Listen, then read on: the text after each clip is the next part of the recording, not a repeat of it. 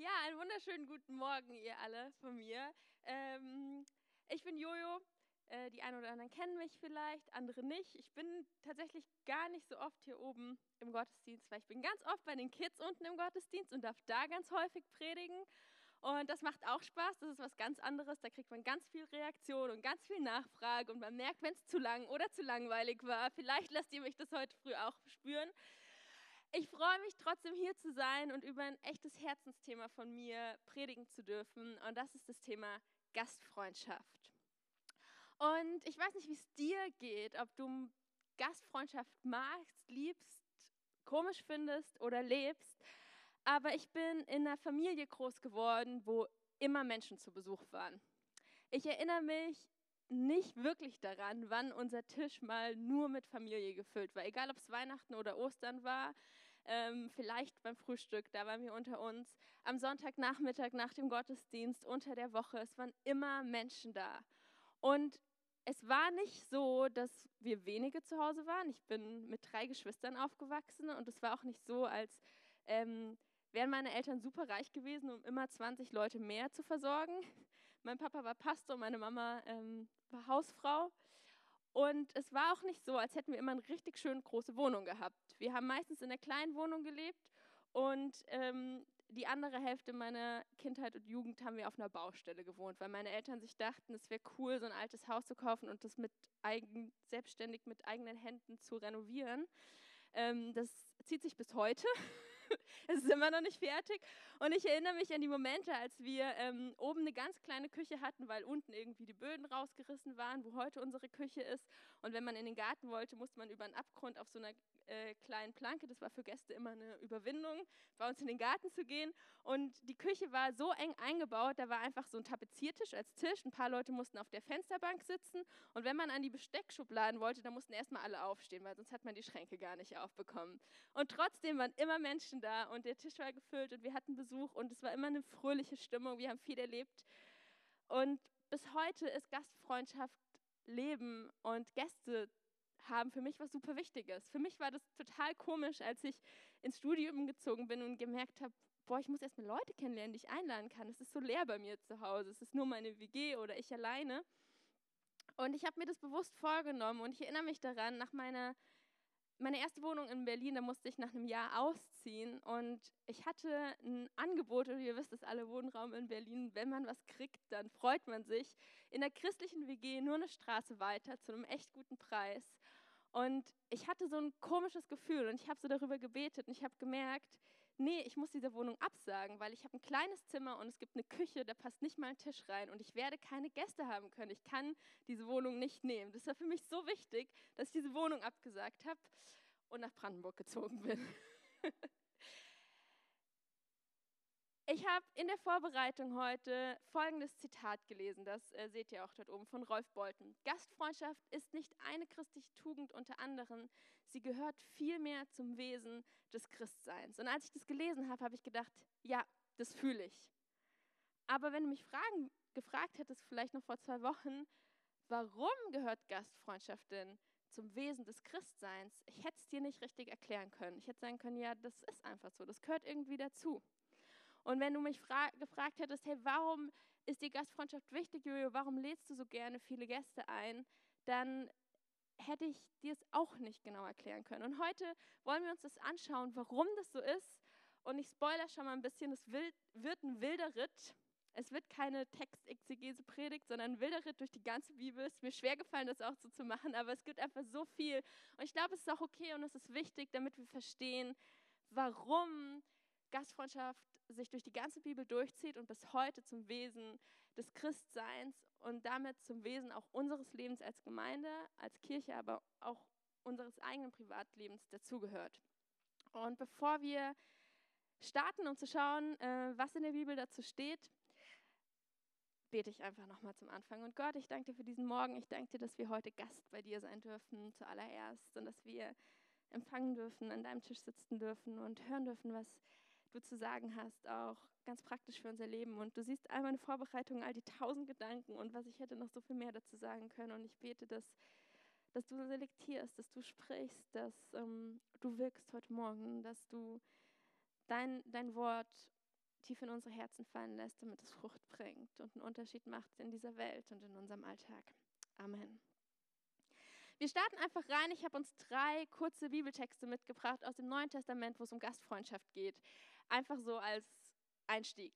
Und wir fangen an mit 1. Petrus 4, die Verse 8 bis 10. Da heißt es, vor allem aber bringt einander eine tiefe und herzliche Liebe entgegen. Denn die Liebe, so sagt uns die Schrift, deckt viele Sünden zu.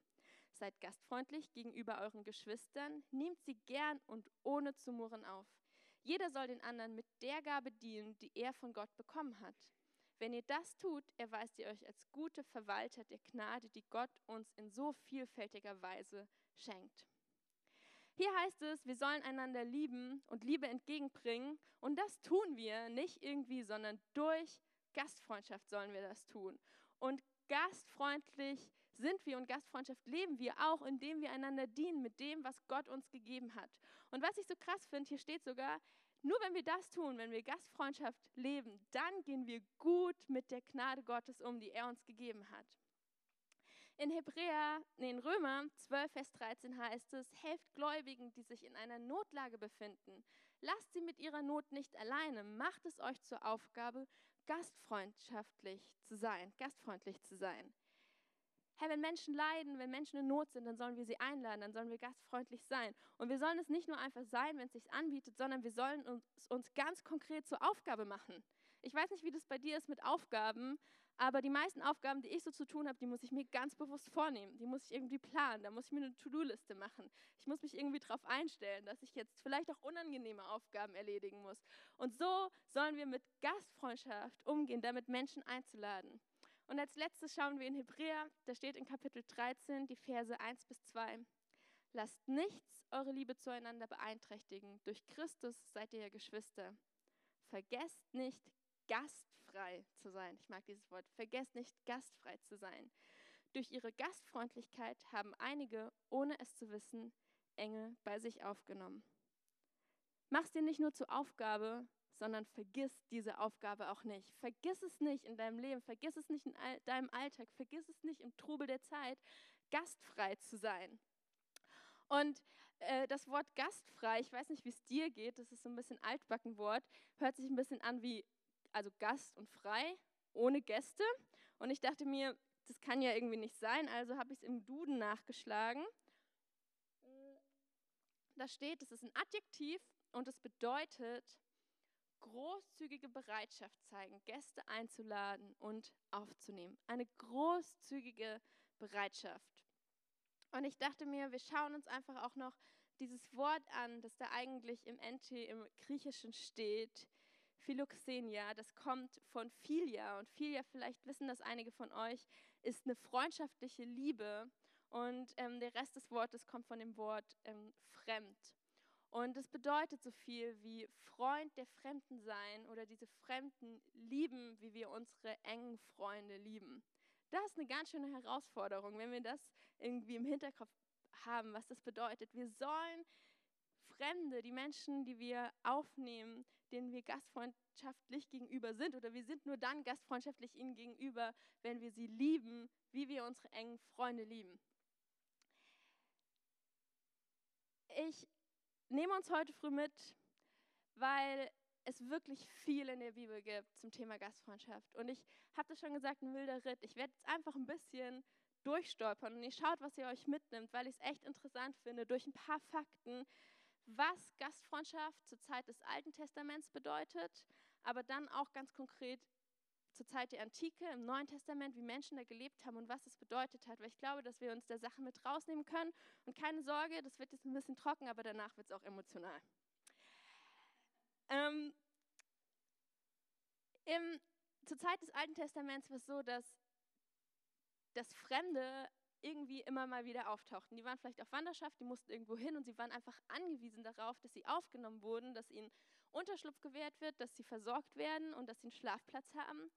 Und Gott gibt seinem Volk ganz konkrete Richtlinien auch, wie sie mit Fremden umzugehen haben und ähm, die sich auch in der Kultur des Volkes Israels etablieren. Und da geht es dann darum, dass das Volk Israel Fremde achten soll und sie sollen sie unterbringen und für deren Wohl sorgen. Und dann heißt es, dass die Israelitinnen die Fremden lieben sollen wie sich selbst, weil Gott die Fremden liebt. Sie sollen fremde Menschen, die sie bei sich aufnehmen, sie versorgen und sie lieben wie sich selbst. Und meistens waren die einige Tage oder Wochen da, haben länger Pause gemacht, nicht nur drei Stunden, wie wir das so kennen mit Besuch. Und haben natürlich viel auch vom Glauben mitbekommen. Und dann ähm, gab es mehr oder weniger die Regel, dass die Gäste nicht zum jüdischen Glauben übertreten müssen. Also es ist keine Verpflichtung, dass man die jetzt irgendwie bekehren muss oder so. Aber wenn sie das möchten, dürfen sie das natürlich. Aber was passieren soll, ist, dass die Israeliten und Israelitinnen so leben sollen, wenn sie Besuch haben, so leben sollen, wenn sie Gäste haben, dass diese Fremden an dem, wie sie behandelt werden, an dem, was sie von Leben mitbekommen, den Segen Gottes erleben und erfahren und durch diesen Segen Gottes in ihrer Mitte Gott selbst erkennen. Und zwei prägnante Geschichten aus dem Alten Testament für mich sind einmal die Geschichte, wo Abraham Besuch bekommt von drei Personen und er sie sieht und er sie, wenn wir das nachlesen, es ist umsorgt, äh, das Beste kocht, sie bewirtet und im Endeffekt, und darauf bezieht sich auch der Hebräertext, den wir gerade gehört haben, also rauskommt, dass es Engel sind, die er bewirtet hat. Und dieser Gedanke, das hören wir auch gleich nochmal, zieht sich durch das Judentum, ähm, durch den jüdischen Glauben, aber auch durch den christlichen Glauben, davon auszugehen, dass wenn wir Gäste bewirten, dass das Engel sein können, dass Gott selbst zu uns be zu Besuch kommt. Immer davon auszugehen, hey, vielleicht ist es Gott in meinem Gegenüber, den ich begegne, den ich bewirte, den ich einlade, der vor meiner Haustür steht. Und eine andere sehr prägnante Geschichte für mich ist ähm, Lot, der auch Besuch bekommt von Personen und sie zu sich aufnimmt und er lebt in so einer fragwürdigen Stadt. Vielleicht kennt ihr die Geschichte.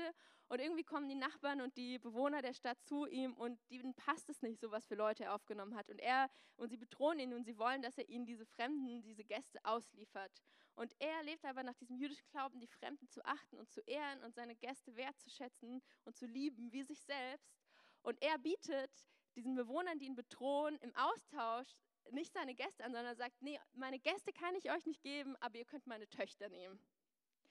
Spoiler, diese Geschichte geht gut aus, auch den Töchtern passiert nichts, sondern äh, die Stadtbewohner leiden, aber ich finde, es sagt sehr viel, dieses, wie wir Fremde achten und ehren und was für eine Kultur der Gastfreundschaft da gelebt wurde.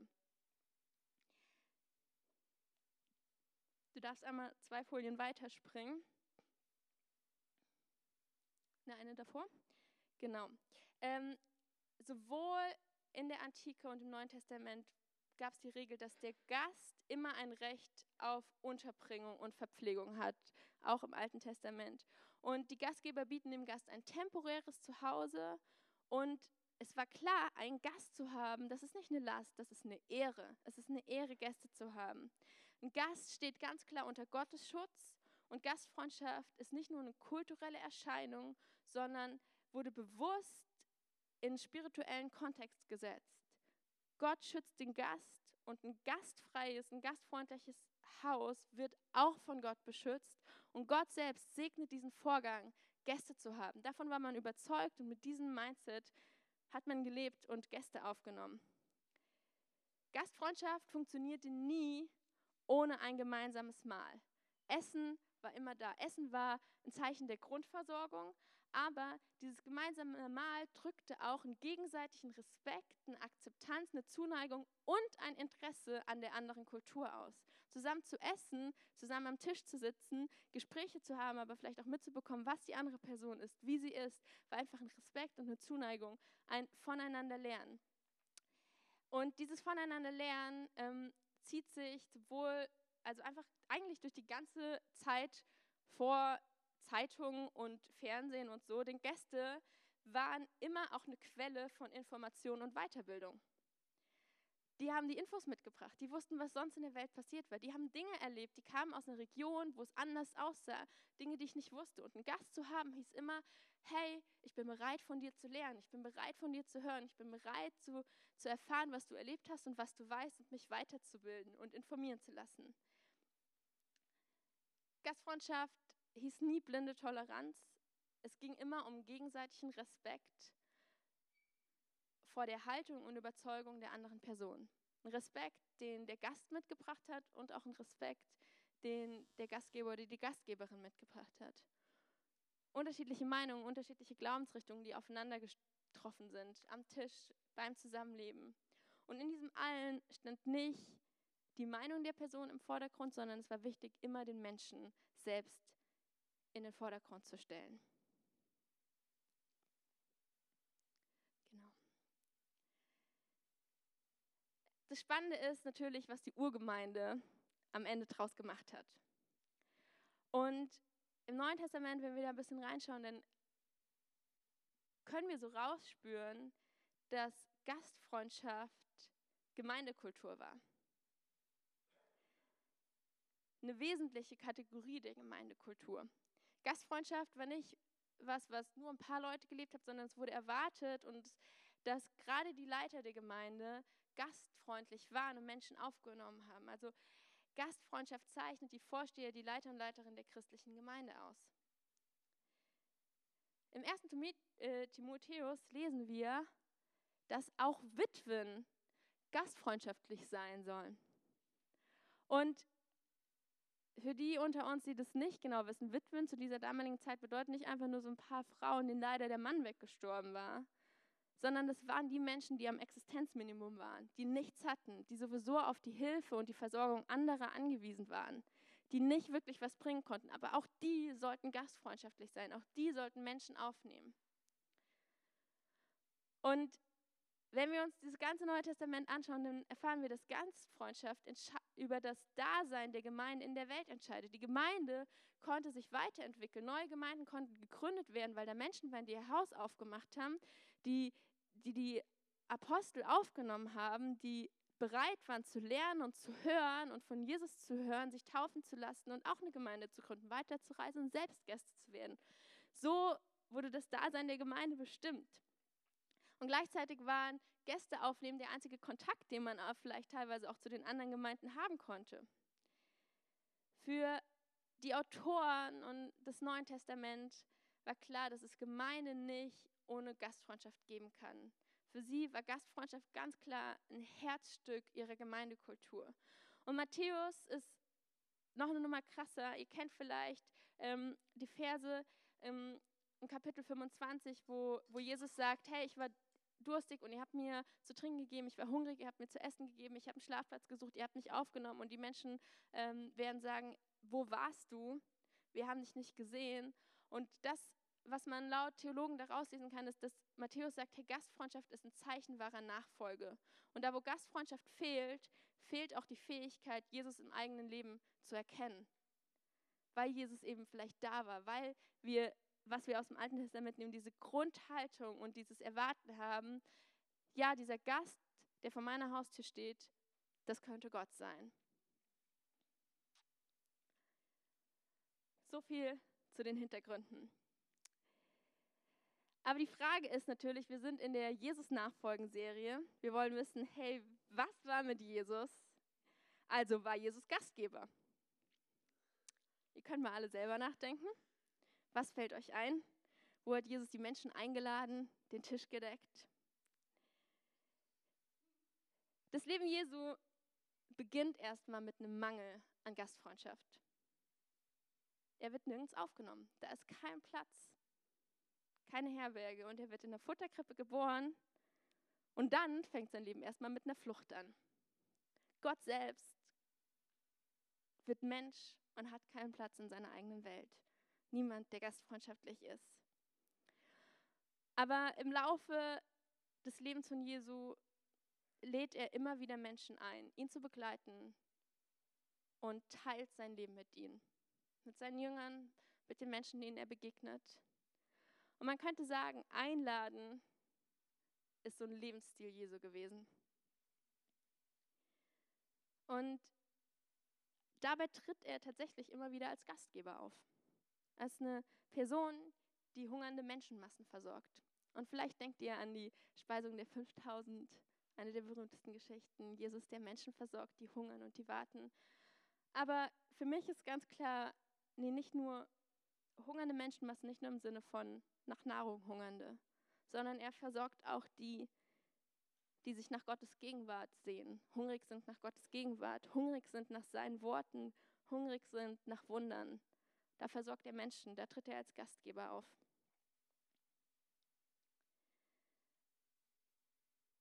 Ich, ja, und, und Jesus lädt natürlich auch zum Passafest, zum Abendmahl später ein, an den Tisch ganz konkret. Ich habe für mich diesen Satz ähm, rausgesucht oder formuliert. Jesus war weniger Gastgeber in seinem Haus, aber er war Gastgeber in seinem Leben.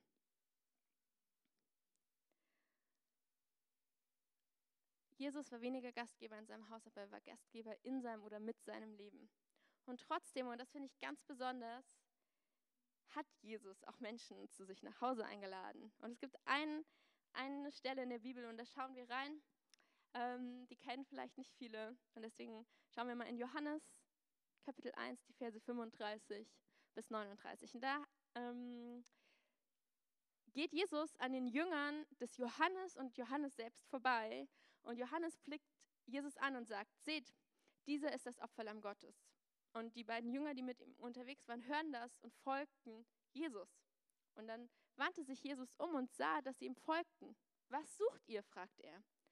Rabbi, erwiderten sie, wo wohnst du? Rabbi bedeutet Meister. Jesus antwortete, kommt mit, dann werdet ihr es sehen. Da gingen die beiden mit ihm. Es war etwa vier Uhr nachmittags. Sie sahen, wo er wohnte und blieben für den Rest des Tages bei ihm. Es gibt diesen halblustig, halb bedrohenden Satz, ich weiß, wo dein Haus wohnt. Und der hat eine Bedeutung. Weil zu wissen, wo dein Haus wohnt, heißt, ich habe echt viel Wissen über dich. Das ist, was, was die Jünger fragen. Hey Jesus, wo wohnst du? Das heißt nicht einfach, hey, wir wollen wissen, was deine Adresse ist, um dir mal eine Postkarte zu schicken oder so, sondern wir wollen dich kennen. Wir wollen verstehen, wer du bist. Wir wollen wissen, wie du lebst. Wir wollen wissen, ist es aufgeräumt bei dir? Welche Bilder hängen bei dir an der Wand? Sind es Fotos oder Gemälde von deinen Kindern, die sie irgendwie in der ersten Klasse gekritzelt haben? Hängen überhaupt Bilder da? Welches Essen ist in deinem Kühlschrank? Von welcher Marke? Wo kaufst du ein? Ist der Müll rausgebracht oder ordentlich? Liegt Staub auf dem Regal oder in den Ecken? Gibt es einen Fernseher? Gibt es keinen Fernseher? Wenn es einen Fernseher gibt, wie ist der ausgerichtet? Auf Sofa oder nicht? Das sind alles Informationen, die sagen was über dich aus, über uns aus, wer wir sind, wie wir ticken, wie wir leben, woher wir kommen. Ich weiß, wo dein Haus wohnt. Und es ist, glaube ich, so eine coole Info zu wissen, dass Jesus Menschen mitgenommen hat in sein Zuhause, auch bevor er losgezogen ist und gesagt hat, hey, du darfst mitkommen, du darfst dir anschauen, du darfst wissen, wie ich lebe, wer ich bin, weil ich weiß, ihr werdet mir nur nachfolgen, wenn ihr wisst, wer ich bin und wie ich ticke und wie ich lebe und woher ich komme. Und dann, als Jesus durchs Land zog, natürlich war er immer wieder angewiesen auf die Gastfreundschaft anderer. Und ich würde sogar einen Schritt weitergehen und sagen, Herr Jesus war nicht nur angewiesen auf die Gastfreundschaft, sondern Jesus bringt sogar Menschen dazu, ihr Haus zu öffnen. Und eine Beispielgeschichte, und ich weiß, ich habe heute ganz viel Bibeltext, aber ich glaube, es ist okay, ist die Zachäus-Geschichte. Und da schauen wir gleich mal rein.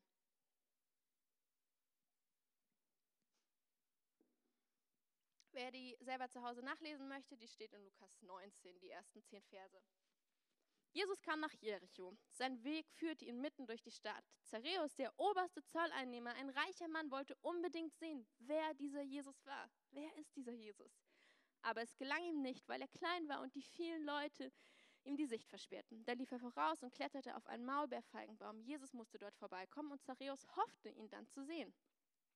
Als Jesus an dem Baum vorüberkam, schaute er hinauf und rief, Zareus, komm schnell herunter, ich muss heute in deinem Haus zu Gast sein. So schnell er konnte, stieg Zareus vom Baum herab und in einem Jesus voller Freude bei sich auf. Die Leute waren alle empört, als sie das sahen. Wie kann er sich nur von solch einem Sünder einladen lassen, sagten sie. Zareus aber trat vor den Herrn und sagte zu ihm, Herr, die Hälfte meines Besitzes will ich den Armen geben, und wenn ich von jemandem etwas erpresst habe, gebe ich ihm das Vierfache zurück. Da sagte Jesus zu Zareus, der heutige Tag hat diesem Haus Rettung gebracht, denn, fügte er hinzu, dieser Mann ist doch auch ein Sohn Abrahams und der Menschensohn ist gekommen, um zu suchen und zu retten, was verloren ist. Wir alle kennen die Geschichte oder vielleicht auch nicht alles. Okay, wenn du sie nicht kennst, jetzt kennst du sie. Ist eine coole Geschichte, eine meiner Lieblingsgeschichten aus der Bibel. Jesus stellt sich einfach für einen fremden Mann und sagt, ja, heute, heute bin ich bei dir Gast. Geh mal nach Hause und koch was Schönes. Er zwingt mehr oder weniger Zareus dazu, gastfrei zu sein. Zareus war ein Zöllner. Er hatte sehr viel Geld, unrechtmäßig verdient. Ein Oberzöllner, also hat er noch mehr Geld. Einer der reichen Ungerechten der Welt, die auf Kosten anderer leben. Wir alle kennen sie, wir alle haben irgendwelche bösen Menschen vor Augen. Er hatte bestimmt oft Gäste, wahrscheinlich so zu Sauf- und Trinkgelagen oder so. Wir wissen nicht, was bei ihm zu Hause abging. Aber Gäste wie Jesus und seine Jünger hat er bestimmt vorher noch nicht gehabt. Und diese Geschichte ist für mich ein Zeichen dafür, dass gastfrei sein, großzügige Gäste aufnehmen, uns verändert. Hey, das steht nicht, dass Jesus ihm irgendwie Evangelium predigt und was Sünde ist und was er alles falsch in seinem Leben macht, gemacht hat. Zachäus weiß es selbst. Aber dass er Gäste aufnimmt, da waren mit Sicherheit viele, viele Menschen. Es war nicht nur Jesus alleine bei ihm. Da waren Jünger, da waren vielleicht auch noch andere, die ihm gefolgt sind, vielleicht auch noch andere Zöllner und Freunde von Zachäus, die da am Tisch saßen. Und ich stelle mir vor, dass sie zusammen gegessen haben und dass Zachäus vielleicht redet mit den Jüngern und ihre Geschichten hört. Und, und sie sich gegenseitig Sachen erzählen und voneinander lernen. Und lachen und Spaß haben und gutes Essen genießen. Und irgendwann ist ihm klar, hey, ich kann so nicht weiterleben, wie ich gerade lebe. Nicht, weil es ihm jemand gesagt hat, sondern einfach durch das Miteinander. Gastfrei sein macht uns nämlich offen für Gott selbst und sein Wirken. Menschen einzuladen, heißt vielleicht Gott einzuladen. Und selbst wenn wir nicht hundertprozentig überzeugt sind, dass uns der Gott persönlich da ist, es verändert uns trotzdem und Gott ist trotzdem irgendwo anwesend und wirkt in dem Miteinander. Und ich glaube wirklich, im Umgang mit Gästen, im Umgang mit Menschen, die bei uns zu Hause sind, erfahren wir, wie Gott ist und wie er tickt und wer er ist, weil wir mehr lernen von der Welt, mehr von dem, wie Menschen sind, mehr von dem, was Menschen beschäftigt. Und Jesus wusste das. Jesus wusste, dass, dass es Zarius verändern würde, wenn er sein Haus öffnet, wenn er Menschen einlädt, wenn er andere Gäste hat als die, die er sonst immer hat. Und deswegen hat er ihn dazu gebracht, Gastgeber in diesem Tag zu sein. Und ich glaube auch, trotzdem, hey, wir müssen uns verletzlich machen, um Gastgeber zu sein, Gastgeberin zu sein. Und das hat es mit Sicherheit auch für Zareus bedeutet, Jesus einzuladen, ein Prophet, Menschen, die gerecht sind, zu sich nach Hause. Vielleicht kamen noch andere Leute mit, die auf der Straße waren, denen er Geld abgeknüpft hat, die deswegen vielleicht weniger hatten, die sehen, in welchem Reichtum er lebt, was er sich gekauft hat. Es ist ganz schön krass, Menschen zu uns nach Hause einzuladen, die sehen, wie wir leben. Die sehen, wie wir wirklich leben, dass wir vielleicht nicht so nachhaltig sind, wie wir immer tun, was für DVDs in unserem Regal stehen oder welche Trashbücher wir lesen oder was auch immer. Wir machen uns verletzlich, weil wir Menschen zeigen, hey, so lebe ich wirklich. Ohne Fassade, ohne irgendwas, was ich tun kann, wie ich bin. Es ist immer wieder erstaunlich, wie man denkt, wie Leute ordentlich leben, weil sie so strukturiert rüberkommen. Und dann ist man einmal bei ihnen zu Hause und denkt so, okay, so lebst du. Ich lebe auch sehr unordentlich.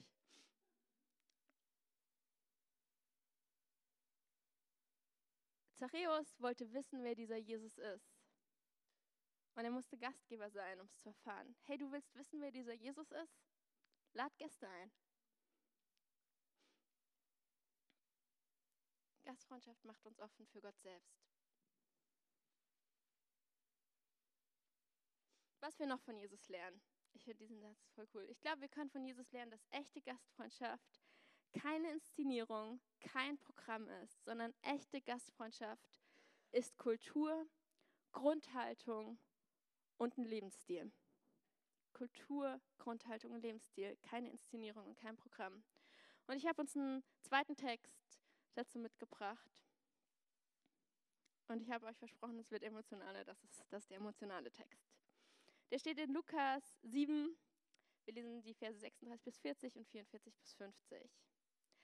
Ein Pharisäer hatte Jesus zu sich zum Essen eingeladen. und Jesus war gekommen und hatte am Tisch Platz genommen. In jener Stadt lebte eine Frau, die für ihren unmoralischen Lebenswandel bekannt war.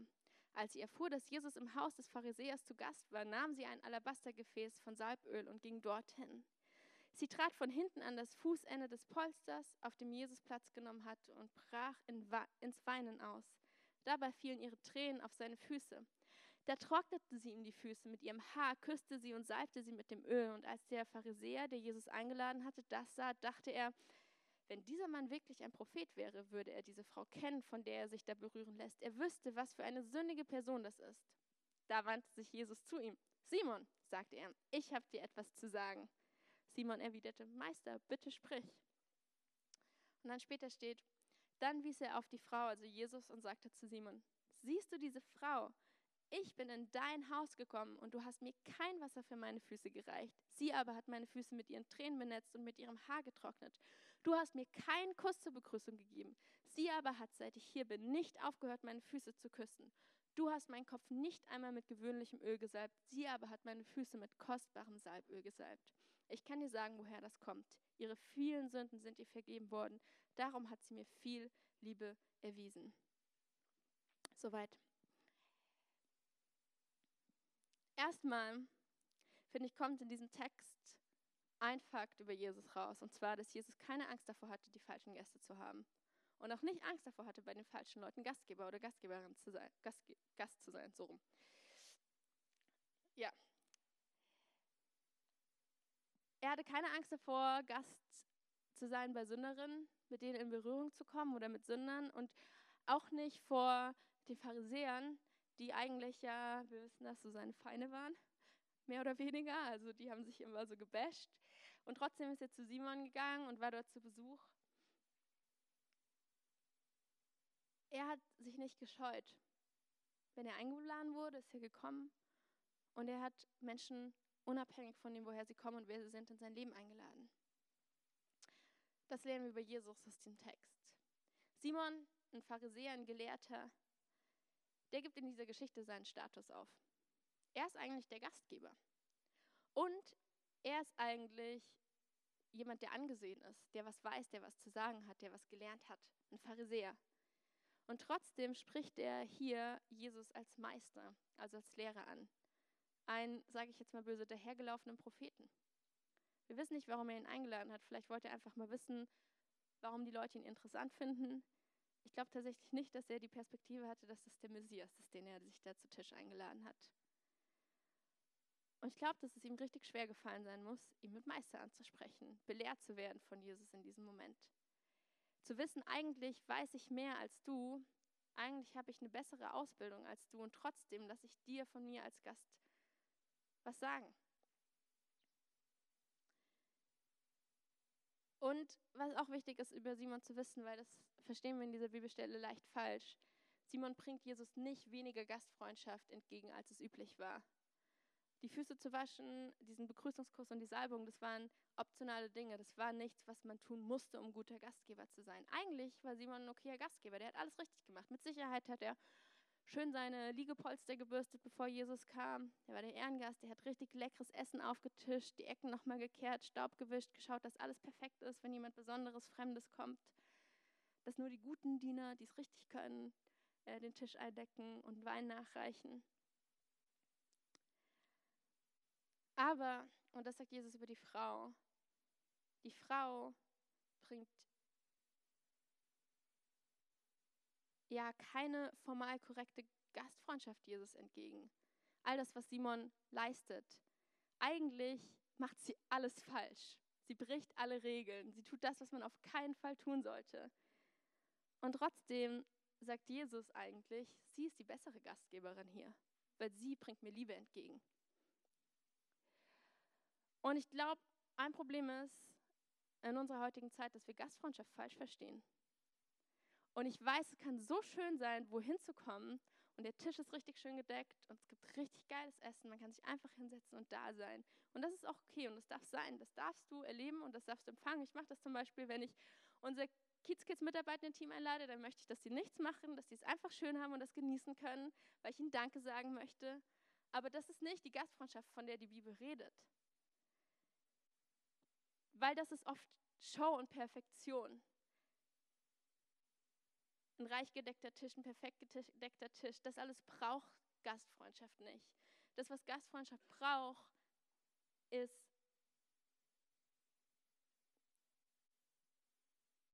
Liebe einander entgegenzubringen, Ehrlichkeit, Offenheit. Dass wir Gastfreundschaft zur Kultur machen, zur Grundhaltung, zum Lebensstil. Dass es ganz egal ist, was wir haben. Hey, wenn sogar Witwen dazu gerufen sind, gastfreundschaftlich zu sein. Und ich erzähle gerne eine Geschichte von einem guten Freund von mir, den Tom. Einige kennen die Geschichte schon, andere kennen den Tom. Ähm, und ich weiß, als ein, Freund aus meiner Heimatgemeinde, als er neu in der Gemeinde war und er immer wieder es erlebt hat, dass Menschen einladen und dass es für ihn was richtig Positives war, nach dem Gottesdienst eingeladen zu werden. Er hat in der WG gewohnt, in so einer wirklich klassischen jungen Erwachsenen-WG, wo alles drunter und drüber war. Ähm, und er hatte es aber so auf dem Herzen, nach dem Gottesdienst Leute einzuladen. Und ich glaube, er war auch ein bisschen euphorisch und konnte es nicht so einschätzen, wie viele Menschen bei ihm Platz haben. Und ich weiß, dass wir nach dem Gottesdienst mit über zehn Leuten da saßen. Wir haben Tische zusammengesetzt, wir saßen auf dem Sofa, wir saßen auf Stühlen, wir haben noch das Geschirr gespült, damit man das richtig benutzen konnte. Ähm, und es gab Spaghetti Aglioli oder wie das heißt hier.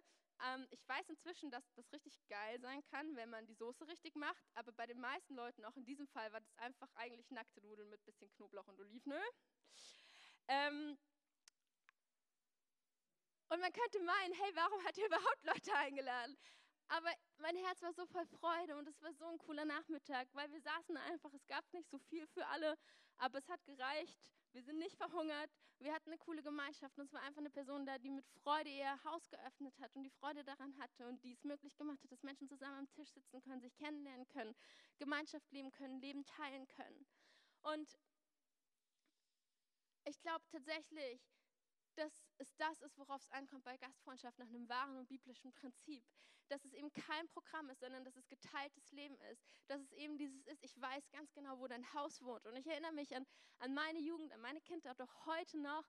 Ey, die Freunde in der Schule, wo ich nach Hause kommen konnte, wo ich wusste, ich kann mich am Kühlschrank bedienen, ich weiß, wo die Gläser sind, ich darf da einfach übernachten, ich bin eigentlich wie zu Hause. Das waren die, wo ich mich am wohlsten gefühlt habe. Und ich weiß es auch heute, ähm, die Menschen, wo ich weiß, ich kann kommen, wie ich bin, ich darf sein, wie ich bin, da bin ich zu Hause und ich weiß auch, da muss es nicht perfekt sein. Da ist egal, wenn es dreckig ist, da ist egal, wenn die Wäsche rumliegt, sondern ich darf einfach kommen und ich darf da sein, ich darf Gemeinschaft haben. Gastfreundschaft nach einem biblischen Prinzip ist keine Show, wo wir irgendwas hinrichten müssen, alles muss stimmen, sondern der Alltag findet weiter statt. Hey, wenn du bei Lotte und Edwin zu Besuch bist, dann bist du da zu Hause, aber das heißt nicht, dass sie ihre Kids ignorieren für dich, wenn die nach Hause kommen, sondern die müssen vielleicht ins Bett gebracht werden oder bei den Hausaufgaben betreut werden. Und wenn du äh, zu mir kommst, du kannst dich gerne einladen, jederzeit. Ich liebe es, Besuch zu haben, aber ich kann dir nicht versprechen, dass aufgeräumt ist. Und ich kann dir auch nicht versprechen, dass ich nicht gerade am Telefon hänge. Du kannst kommen und wenn äh, das Telefonat fertig ist, dann machen wir leckeren Kaffee oder so. Oder dass die Waschmaschine plötzlich fertig ist und ich die Wäsche aufhängen muss. Und du darfst mir dann auch gerne helfen, unsere Socken zu sortieren. Wahre Gastfreundschaft ist nämlich, wenn verschwindet, wer Gast und wer Gastgeber ist.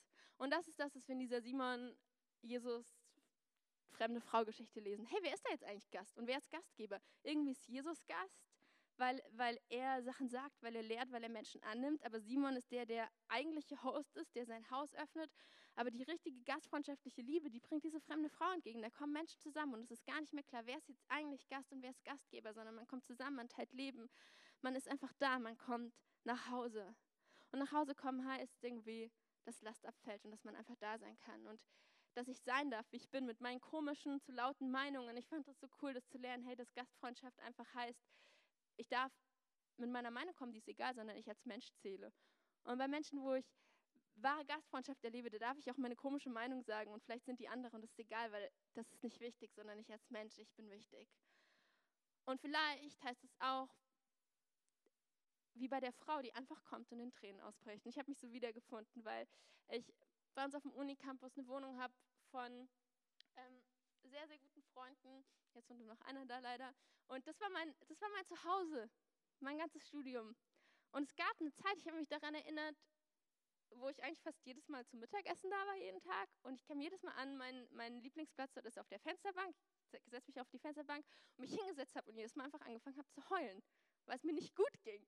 Und weil ich aber nach Hause kommen konnte.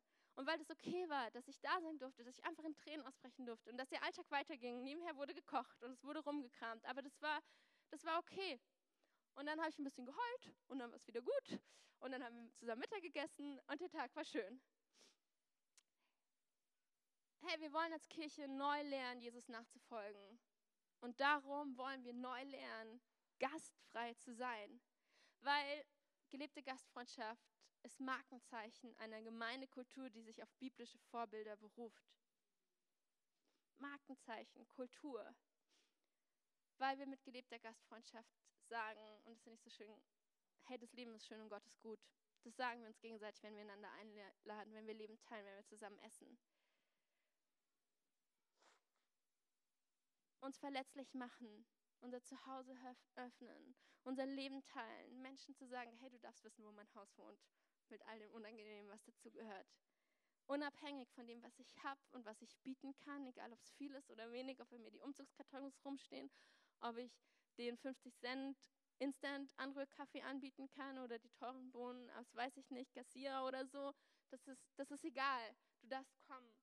Und ich glaube, es ist so wichtig, gerade in unserer Zeit und in einer Stadt, wo wir es uns zur Angewohnheit gemacht haben, Leben zu teilen, wenn wir miteinander ausgehen und wenn wir irgendwo hingehen, um zu essen. Das ist auch mal nett. Aber erstens, das schließt Leute aus, die sich das nicht leisten können. Und zweitens, dadurch weiß niemand, wie es bei dir zu Hause aussieht.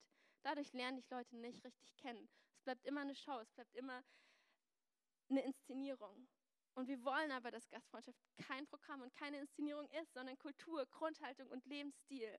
Und wir dürfen wissen, hey, und das nimmt Gott ernst. Und das segnet er. Und Gastfreundschaft ist nicht was, was wir einfach nur leben wollen als Kirche, weil es sich gut anfühlt und schön ist, sondern weil Gott uns auffordert, das zu tun. Weil das für Gott was eigentlich schon Heiliges ist, was Wichtiges, was sich immer durchzieht und durchgezogen hat. Und ich glaube wirklich, hey, wenn wir Menschen einladen, dann laden wir Gott ein. Wenn wir mit Menschen unser Leben teilen, dann leben wir mit Gott. Dann teilen wir mit Gott unser Leben. Und lasst uns Gastfreundschaft zur Aufgabe machen und es nicht vergessen. Und hey, versteht mich nicht falsch. Ich weiß, manchmal ist es nicht dran. Und manchmal können wir das nicht, weil viel los ist. Aber ich glaube tatsächlich, wir dürfen uns das vornehmen und wir dürfen das lernen. Für mich hat das Vornehmen bedeutet, als wir eingezogen sind hier in unsere Wohnung in Moabit, dass ich gesagt habe, okay, unser Tisch, den wir haben, der reicht nicht aus. Wir brauchen einen großen Tisch, wo viele Leute dran passen. Und unser Wohnzimmer würde so viel gemütlicher und schön aussehen, wenn da nicht so ein großer Tisch drin stehen würde, den wir eigentlich die meiste Zeit der Woche gar nicht mehr brauchen. Aber wir können Gäste aufnehmen. Wir haben uns ein hässlich billiges, also so hässlich ist es auch nicht, aber es ist auch nicht richtig schön. Wir hätten ein schöneres Sofa kaufen können. Aber mir war wichtig, dass wir ein Schlafsofa haben. Und das musst du nicht mal. Das ist okay. Vielleicht ist für dich was anderes. Vielleicht ist für dich dran zu lernen, Menschen einzuladen, neu Gastfreundschaft zu lernen. Mutig zu sein und Leute einzuladen, auch wenn es nicht aufgeräumt ist bei dir. Wenn du nicht vorher nochmal durchgesagt hast. Wenn du nicht die peinlichen Sachen weggeräumt hast. Offen zu sein, dass Menschen dich kennenlernen, wie du wirklich bist. Und zu erwarten, dass, dass Gott segnet und dass Gott da anwesend ist und dass Gott dich besuchen kommt. Vielleicht kennst du Gastfreundschaft gar nicht, so wie ich es erzählt habe. Dann sei Gast, lade dich ein, bei Lotte und Edwin, klingel bei uns. Ich habe gesagt, wie es ausgehen kann. Schau, wie es sich anfühlt, Gast zu sein, was sich gut anfühlt, wie du Gastgeber sein möchtest.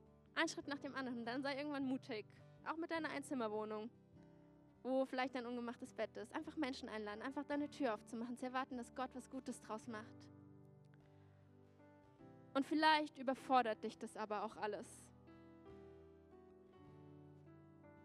Vielleicht denkst du, ich kenne diesen Gott noch gar nicht, ich weiß gar nicht, wie das gehen soll, ich bin noch ein bisschen überfordert, bei fremden Menschen zu Gast zu sein. Dann steht heute für die Einladung, hey Gott lädt dich ein. Zuallererst, und das ist die gute Nachricht, und das dürfen wir wissen, ist Gott unser Gastgeber, dürfen wir Gast bei ihm sein, deckt er uns den Tisch. Sagt er, hey, bei mir ist ein Zuhause, du darfst kommen. Ich möchte dich versorgen mit dem, was du brauchst. Bei mir darfst du weinen, bei mir darfst du lachen, bei mir darfst du eine komische Meinung haben. Bei mir darfst du dich unkonventionell verhalten. Es ist alles egal. Du bist willkommen, so wie du bist. Und du darfst ein Zuhause finden. Und du darfst Hoffnung finden. Und du darfst frei werden. So wie Zachäus.